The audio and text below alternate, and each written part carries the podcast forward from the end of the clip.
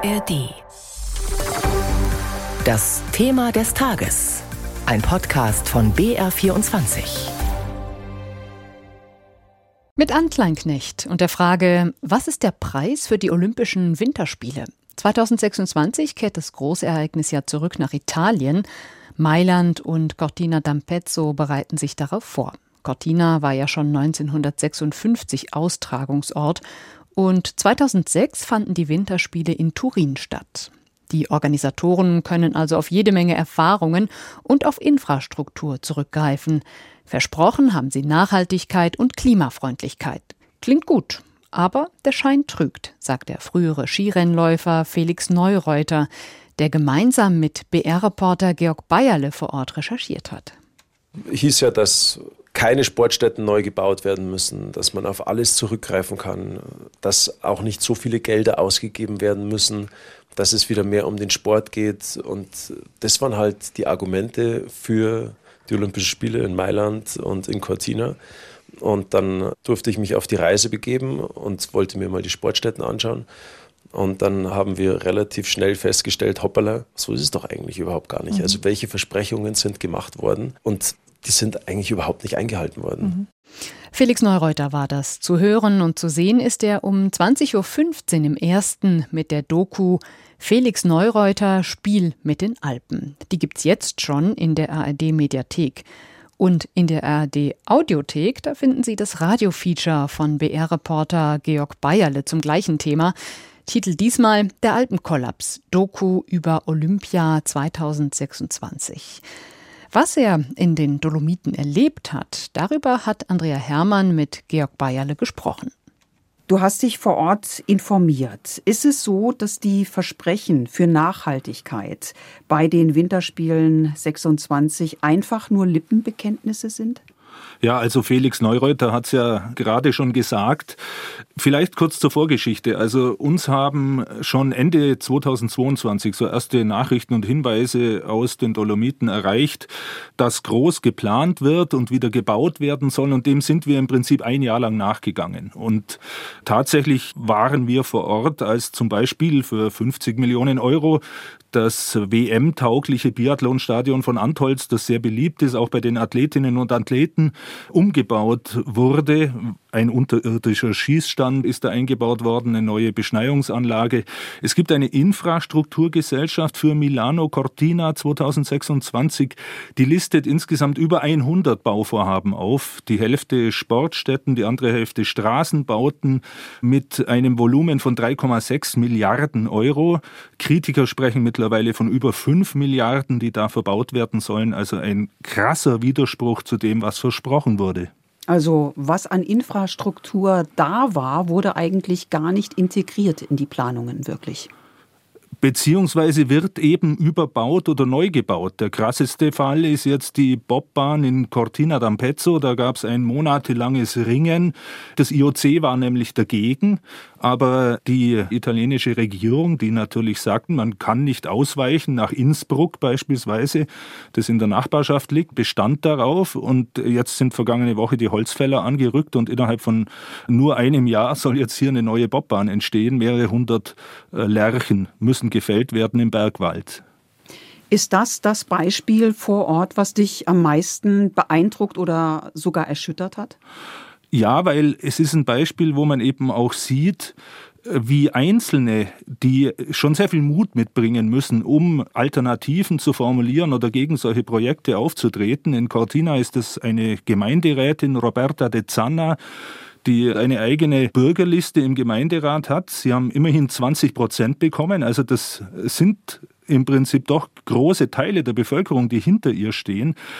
Und sie hat monatelang gesagt, wir brauchen Geld. Seit 2012 ist das Schwimmbad geschlossen für die Schulen, für den öffentlichen Nahverkehr und jetzt sollen 120 Millionen in eine Bobbahn gesteckt werden. Und dann erleben wir natürlich mit, wie solche Menschen dastehen und verzweifelt sind. Gibt es irgendwelche positiven Beispiele? Danach haben wir gesucht und auch die offiziellen Anfragen gerichtet an die Fondazione Cortina Milano, das ist im Prinzip das Organisationskomitee.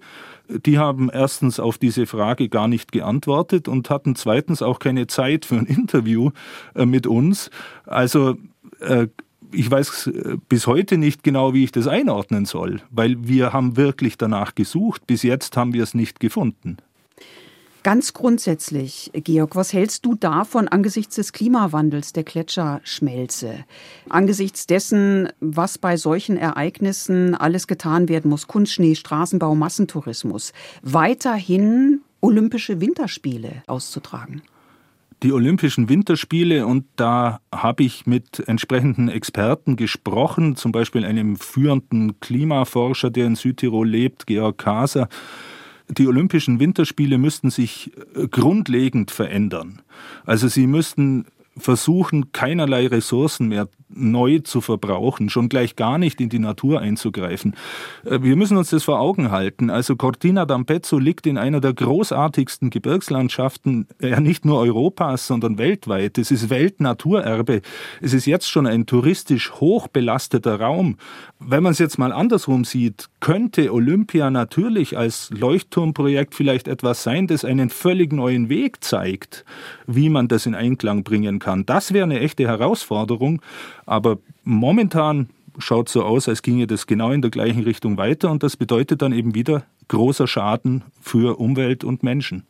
Nachhaltigkeit bedeutet ja auch, dass die Sportstätten auch von früheren Olympischen äh, Spielen erhalten bleiben, dass sie genutzt werden. Und das ist vielfach überhaupt nicht äh, der Fall. Ein Beispiel sind die Turiner Olympiaschanzen in Bracelato von 2006. Skisprungprofi Andreas Wellinger hat im BR dazu Folgendes gesagt. Ich habe mir die Doku schon angeschaut, weil sie schon in der Mediathek ist und war leider erschrocken von den Bildern. Im Prinzip ist es noch nicht lang her und jetzt schauen aber die Chancen so aus, was echt bitter ist und nicht das, was wir wollen, beziehungsweise wie wir uns mit dem Sport präsentieren wollen. Georg, gibt es denn mehr Sportlerinnen und Sportler, die sich ähnlich kritisch äußern wie Andi Wellinger? Ich finde das ganz toll, was der Andi Wellinger jetzt gesagt hat, wie es ihm auch zum Nachdenken anregt. Und das wäre natürlich total wichtig, dass da ein viel größeres kritisches Bewusstsein entsteht und von allen Seiten aber, das betrifft auch die Sponsoren, das betrifft äh, alle, die in diesem System mitwirken, daran gearbeitet wird, wie kann ich da so diese Wende schaffen, wie bringe ich das in eine bessere Balance.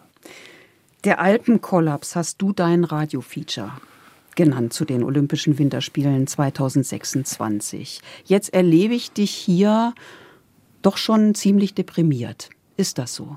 Also, da ich viel in den Bergen unterwegs bin, sehe ich, wie rasant der Klimawandel sich da auswirkt. Ja, das geht noch viel schneller, als wir noch vor zehn Jahren gedacht haben.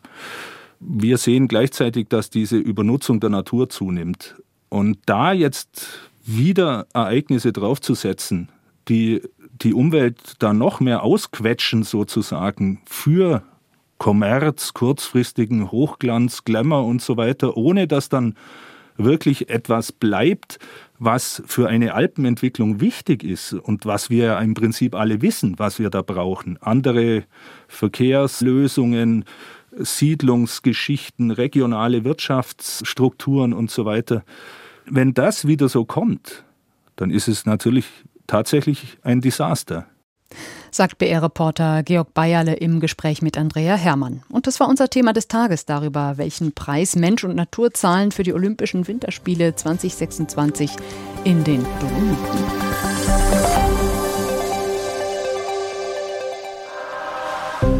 Hi, ich bin Ann-Kathrin Wetter und das hier ist Lost in Nahost, der Podcast zum Krieg in Israel und Gaza.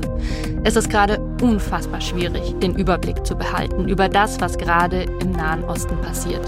Und mitzukommen, wer welche Rolle spielt, welche Player wichtig sind und wie hat das alles nochmal angefangen? Wir wollen euch helfen zu verstehen, was gerade Phase ist, wer welche Interessen verfolgt. Viele von euch fragen sich gerade, warum es plötzlich ein Problem sein soll, wenn PalästinenserInnen auf die Straße gehen oder jemand den Hashtag Free Palestine verwendet. Was das heißt, wenn der deutsche Bundeskanzler davon spricht, dass die Sicherheit Israels Staatsräson ist. Für solche Fragen und ganz viele mehr gibt's ab jetzt uns. Wir sind Lost in Nahost, der Podcast, der euch hilft zu verstehen, was gerade los ist im Nahen Osten. Und dafür sprechen wir mit den Korrespondentinnen der ARD in Tel Aviv und mit Expertinnen über das, was gerade im Nahen Osten passiert. Und vor allen Dingen sprechen wir darüber, was euch zu dem Thema interessiert. Schickt uns also gerne eure Fragen an lostinnaost.br.de oder schreibt eine DM an die NewsWG bei Instagram. Den Podcast Lost in der Ost gibt's in der ARD Audiothek und überall, wo es Podcasts gibt.